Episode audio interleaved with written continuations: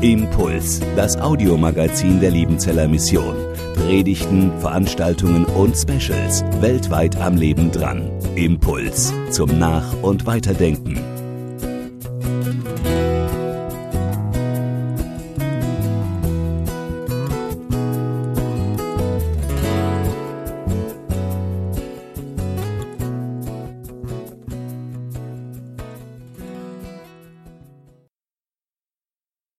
Wir haben heute einen ganz äh, besonderen Gesprächspartner, TG, eigentlich Lukas Eberhard. Und TG, ich freue mich, dass du hier bist. Heißt willkommen mit mir. 20 Jahre alt, aus Schopfloch, aus Schopfloch im Schwarzwald, 27 Jahre alt, studiert Theologie im dritten Jahr. Du warst nicht so ein begeisterter oder eher sogar ein schlechter Schüler, Realschule, und nun studierst du hier an der Internationalen Hochschule Theologie. Was ist da falsch gegangen? Ja, ich war in der Tat ein sehr schlechter Realschüler oder vielleicht faul trifft's vielleicht besser. Zum Leidwesen meiner Eltern, die haben, glaube einige Haare verloren in dieser Zeit. Ich habe mal in der neunten Klasse da muss man sich am Ende bewerben, wenn man eine Ausbildung machen möchte. Und ich wollte definitiv nicht mehr zur Schule gehen. Da habe ich meine 5,8 in Mathe heimgebracht. Und dann war klar, oh, da muss ich mal ein bisschen mehr tun. Also ich war sehr faul. 5,8, das ist aber richtig krass. Ja, ich, das war nicht so gut. Aber in der Schweiz wäre es äh, fast die beste Note gewesen. Ja, war leider in Deutschland.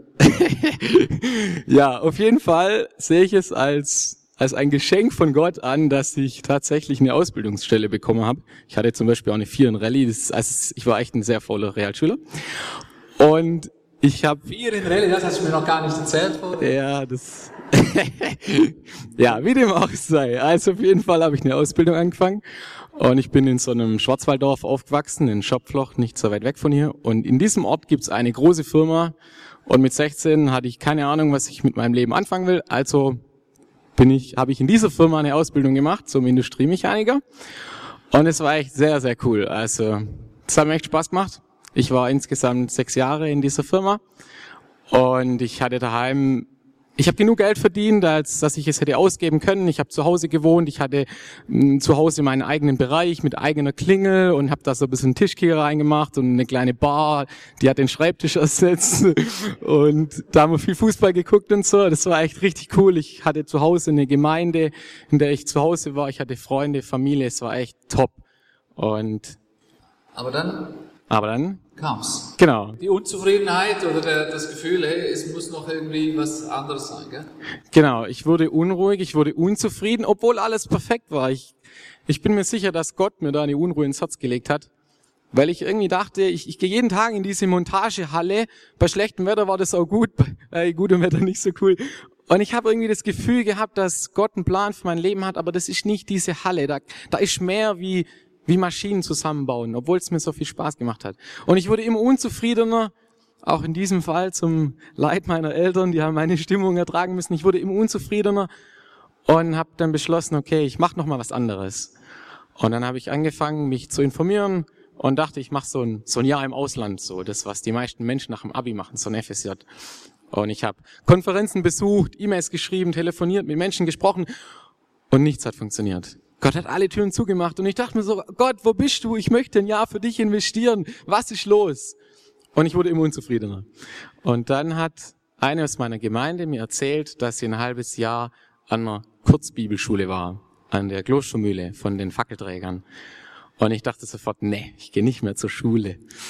Und ich hatte aber nichts. Und ich war unzufrieden. Und ich wurde immer unzufriedener. Und ich hatte immer noch nichts. Und ich wurde immer älter. Und ich dachte mir so, okay, dann mache ich halt eine Bibelschule, wenn nichts anderes geht. Und ich habe da angerufen und mit diesem Bibelschulleiter gesprochen. Und der hat nach einer Viertelstunde gesagt, du kannst kommen. Und dann habe ich mich angemeldet. Genau, und du hast mir gesagt, dass du auf dem Weg, als es immer weiter in die Pampa ging, da irgendwo in der Nähe von Koblenz, äh, dass du fast geheult hast. Also einfach gesagt hast, also da will ich nicht hin. Und dann, zwei Sätze später, hast du gesagt, und es war das beste Jahr meines Lebens. Ähm, ja, kam's? Genau. Ja, das hast du gut ausgedrückt. Ich, ich wollte überhaupt nicht hin. Und dann war das das beste halbe Jahr in meinem Leben. Ich durfte an dieser Bibelschule Jesus ganz neu kennenlernen und ich habe zu diesem Zeitpunkt war ich schon lange Christ, aber ich habe nie wirklich in der Bibel gelesen. Ich, ich mag lesen nicht so. Ich lese außer meiner Bibel auch nicht viel anderes.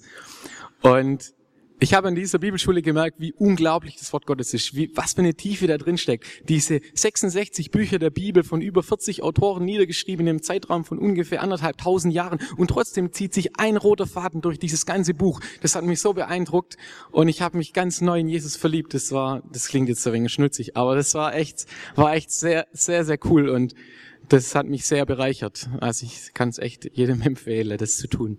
Das finde ich schon etwas sehr Besonderes, den, den Weg, den du auch gegangen bist. Nicht mal den Weg weg von der Industriehalle an die theologische Hochschule. Das finde ich sogar fast ein bisschen schade, weil es so dieses Klischee ist, ich mache jetzt den Weg, den Gott für mich hat, also raus aus dem richtigen Leben in die christliche Blase. Und ähm, ich weiß, dass es so nicht ist bei dir, aber umso mehr freut's mich, dass du ähm, diese Begeisterung, dieses Brennen da entdeckt hast. Ja, also das, das, das ist wirklich schon, schon was sehr Besonderes und ich bin überzeugt, dass auch dein Weg wieder, sagen wir, zurück in diese Welt sein wird, weil ich das so, so wichtig finde. Also gerade hier, wenn, wenn man mit Studenten spricht, dann immer wieder so der Weg in den vollzeitlichen Dienst, so das, das besonders fromme. Aber wir gehören raus. Und das finde ich cool. Du, du willst raus, das hast du mir auch schon erzählt, finde ich gut. Und du hast mir auch gesagt, also du machst zwar jetzt dieses Studium hier, das dich aber so dieses Hebräisch und Griechisch schon alles kostet. Und du musst ja auch noch ein paar Bücher, andere Bücher lesen als, als das. Also, und ich habe auch so einen Sohn, hasst Lesen. Und im Moment muss er für sein Studium auch eine Literaturarbeit schreiben. Er hat vorgestern meiner Frau gesagt, weißt, es hat so viele Buchstaben. So, wirklich. Und ich verstehe das wirklich, auch ich, ähm, es ist hart. Aber apropos Theologiestudium, du hast uns ja ein sehr spannendes äh, Bibelwort mitgebracht.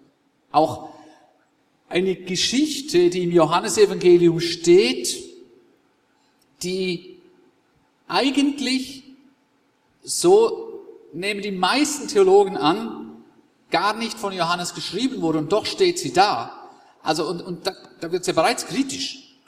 Also so, was hat das mit dir gemacht, als du auch erfahren hast, hey, ja, einfach so geradlinig durch mit der Bibel und der Entstehung und so ist das auch gar nicht alles. Also was da ein bisschen, ja, als du es gehört hast, hier vielleicht auch im Studium. Ja, du scheinst recht zu haben. In der älteste und beste Handschrift, die wir haben vom Neuen Testament, da taucht diese Geschichte gar nicht auf. Und es scheint wohl nicht von Johannes ursprünglich so niedergeschrieben worden zu sein. Und der Origenes ist einer der Kirchenväter, der starb 254. Und in seinem Kommentar zum Johannesevangelium, da fällt diese Geschichte auch. Also als ich das zum ersten Mal gehört und gelesen habe, war ich sehr enttäuscht, weil ich mag diese Geschichte sehr, da komme ich nachher noch drauf. Und dann habe ich mich echt gedacht, ja, hat uns da jemand verarscht? Also war das nicht Johannes? Was ist da los?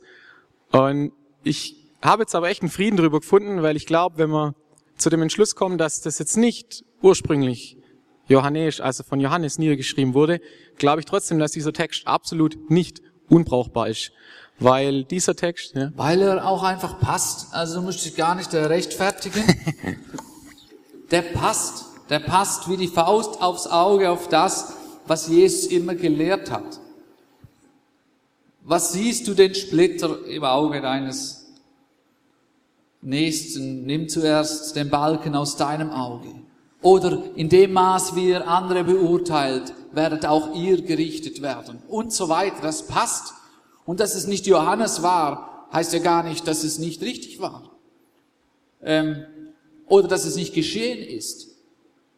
Ähm, und ich finde, manchmal versuchen wir Christen zu sehr irgendwie zu beweisen, dass einfach alles ganz geradlinig lief.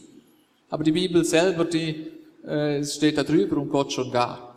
Das nur so nebenbei, aber ich finde manches an der Geschichte trotzdem ein bisschen erstaunlich. Also zum Beispiel habe ich überlegt, wie ertappt man eigentlich eine Frau auf frischer Tat beim Ehebruch? Ja, das habe ich mich auch gefragt. Das ist mir jetzt noch nie passiert. Ich weiß es nicht. Und hoffentlich. Da gab es ja auch einen Mann. Wo ist der Mann? Da braucht es ja immer zwei dazu. Den Mann soll man laut Gesetz auch töten. Keine Ahnung. Genau, steinigen vor der Stadt, gell? Und, und was machen die Pharisäer eigentlich mit dieser Frau im Tempel, wenn es ja heißt, man müsse sie vor der Stadt draußen steinigen? Ja, das ist auch eine gute Frage. Warum zerren sie sie in den Tempel? Das wird definitiv nicht gesteinigt. Ich glaube, dass die Pharisäer gar nicht so viel Interesse an der Frau hatten, sondern dass sie viel lieber jemand anderen steinigen würden. Und das ist nicht die Ehebrecherin, sondern Jesus. Genau, und sie bringen ihn ja ordentlich unter Druck. Also würde Jesus es an dieser Stelle wagen, das dem mosaischen Gesetz zu widersprechen, dann hätten sie den dran. Und Jesus einmal mehr genial mit dieser Antwort. Also ist doch einfach der Hammer, oder? Ähm, Hut ab. Wer von euch ohne Sünde ist, der werfe den ersten Stein. Ja, das begeistert mich auch, wie Jesus hier mit einem kurzen Satz diese ganze Hoffnungen der jüdischen Glaubensführer wie ein Kartenhaus zusammenfallen lässt. Das finde ich ziemlich beeindruckend. In den Kapitel 8, 9 und 10 im Johannesevangelium gibt es insgesamt fünf Streitgespräche zwischen Jesus und den Pharisäer. Und schon am Ende von diesem Kapitel werden sie wieder dastehen, die Pharisäer, und sie haben Steine in der Hand und wollen sie auf Jesus werfen. Das ist, Jesus ist der, den sie eigentlich steinigen wollen. Genau. Krasse Geschichte. Und ähm, du hast dir noch mehr Gedanken gemacht und ich freue mich, dass du uns reinnehmen willst, auch in, in deine Gedanken, in dein Leben. Ich würde jetzt gerne mit uns nochmal diesen Text durchgehen, den Miri uns vorgelesen hat. Diese Geschichte mit der Ehebrecherin. Und dann will ich, will ich euch erzählen, warum, warum ich diesen Text ausgesucht habe und warum das so ein, ein sogenannter Herzenstext für mich ist. Vers 2. Früher Morgen ging Jesus in den Tempel und früher Morgen kam das ganze Volk, um Jesus zuzuhören. Und die geben mir da echt ein Beispiel an Disziplin. Ich bleib gerne morgens liegen ähm, es ist oft eine Qual für mich aufzustehen. Ich bin kein Frühaufsteher. Aber hier ist Jesus früh aufgestanden. Und das ganze Volk ist auch früh aufgestanden, um Jesus zuzuhören. Das finde ich sehr, sehr schön. Und dann steht in Vers 3, aber die Schriftgelehrten und die Pharisäer. Aber die Schriftgelehrten und die Pharisäer, die konnten das nicht mit ansehen, dass das Volk Jesus zugehört hat. Sie hatten ein Problem mit Jesus. Was war das Problem? Die Pharisäer, die haben diese Heiligkeit Gottes stark betont. Und ja, das stimmt. Gott ist heilig. Aber durch das, dass sie diese Heiligkeit so betont hatten, war es für sie absolut unmöglich, mit Zöllnern und Sündern und Huren Gemeinschaft zu haben. Und genau das hat Jesus getan. Mit diesen Menschen saß er am Tisch und hat gegessen. Und es ging nicht für die Pharisäer. Das ging nicht. Aber Jesus hat diese Barmherzigkeit Gottes mehr betont. Und an dieser Barmherzigkeit hat er festgehalten, bis er am Kreuz hing. Und jetzt kommen die Pharisäer und sie haben eine Frau dabei. Diese Frau, die ertappt wurde auf frischer Tat beim Ehebruch und sie stellen sie in die Mitte. Und das war in einer Zeit und in einer Kultur, in der es sehr verboten war, die Ehe zu brechen. Es war absolut klar, dass diese Frau getötet werden muss. Da gab es keine zwei Meinungen. Und jetzt sagen sie zu Jesus, im Gesetz bei Mose steht geschrieben, dass wir diese Frau steinigen sollen. Und du nun, was sagst du dazu, Jesus? Und jetzt muss Jesus sich entweder für das Gesetz Moses aussprechen aber dann ist er nicht mehr auf der Seite der Zöllner und Sünder. Auf diese Seite hat er sich geschlagen. Oder er spricht sich gegen das Gesetz Moses aus. Dann ist Jesus ein Gesetzesbrecher. Aber Jesus hat in den ganzen Jahren seines Lebens niemals sich gegen eines der 613 Gebote Moses positioniert. Und ich stelle mir so vor, wie, wie ein Tumult entstand, wie sie diese Frau hereingezerrt haben. Die hat noch versucht abzuhauen, aber den feste Händegriffe von den Pharisäer konnte sie nicht entweichen. Und wenn sie auf frischer Tat ertappt wurde, stelle ich mir auch vor, dass sie vielleicht sogar halb nackt war. Ich weiß es nicht. Vielleicht hat sie sich noch was übergeworfen. Und jetzt steht sie da, völlig entblößt, in der Mitte. Alle schauen auf sie. Und die Pharisäer sprechen nochmal laut aus, was sie getan hat. Diese ist beim Ehebruch ertappt worden. Jesus, was machen wir jetzt mit der? Und Jesus, Jesus bleibt erstmal locker. Jesus bückt sich nieder und schreibt mit dem Finger auf die Erde. Und ich würde sehr gerne wissen, was Jesus da niedergeschrieben hat, aber ich weiß es nicht. Aber ich glaube, dass es besser ist, wenn wir diesen Fokus jetzt nicht auf das legen, was Jesus geschrieben hat, sondern auf seinen Finger. Der Finger, dem die Augen der Pharisäer jetzt folgen. Der Finger Jesu. In Johannes 1, Vers 1 steht, dass Jesus Gott war. Jesus ist Gott in Mensch gewordener Person. Und das Gebot, das die Pharisäer hier mitgebracht haben, ist das sechste der zehn Gebote. Du sollst nicht die Ehe brechen. Und diese zehn Gebote, sie stehen auf den Gesetzestafeln, die Mose erhalten hat. Diese Steintafeln, da stehen die zehn Gebote drauf, auch dieses Gebot mit dem Ehebruch. Und diese Gebote sind laut 2. Mose 31, Vers 18 beschrieben von dem Finger Gottes. Wenn Jesus Gott war, dann ist dieser Finger, dem die Augen der Pharisäer hier folgen, im übertragenen Sinne, genau der Finger, der dieses Gebot ungefähr 1400 Jahre zuvor niedergeschrieben hat. Er ist der Urheber, der Erfinder dieses Gebots. Und mit diesem Gebot wollen sie ihn drankriegen. Irgendwie paradox. Und dann steht in Vers 7, während Jesus schreibt, steht, als sie nun fortfuhren, ihn zu fragen.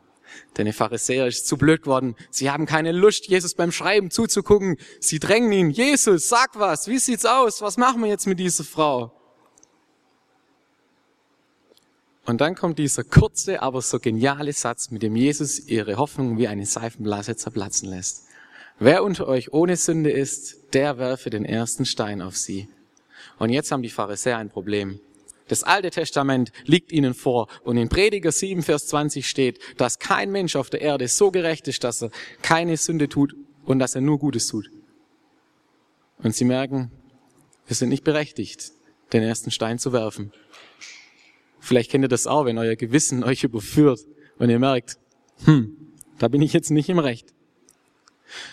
Und es gibt keinen Menschen, der jetzt einen Stein auf diese Frau werfen dürfte, außer einer.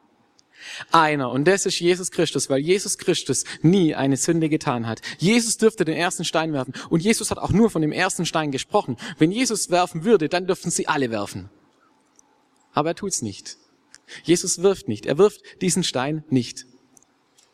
Wir haben auf der einen Seite die Pharisäer und auf der anderen Seite haben wir die Frau. Und zwischen dieser Meute und zwischen dieser Frau steht Jesus.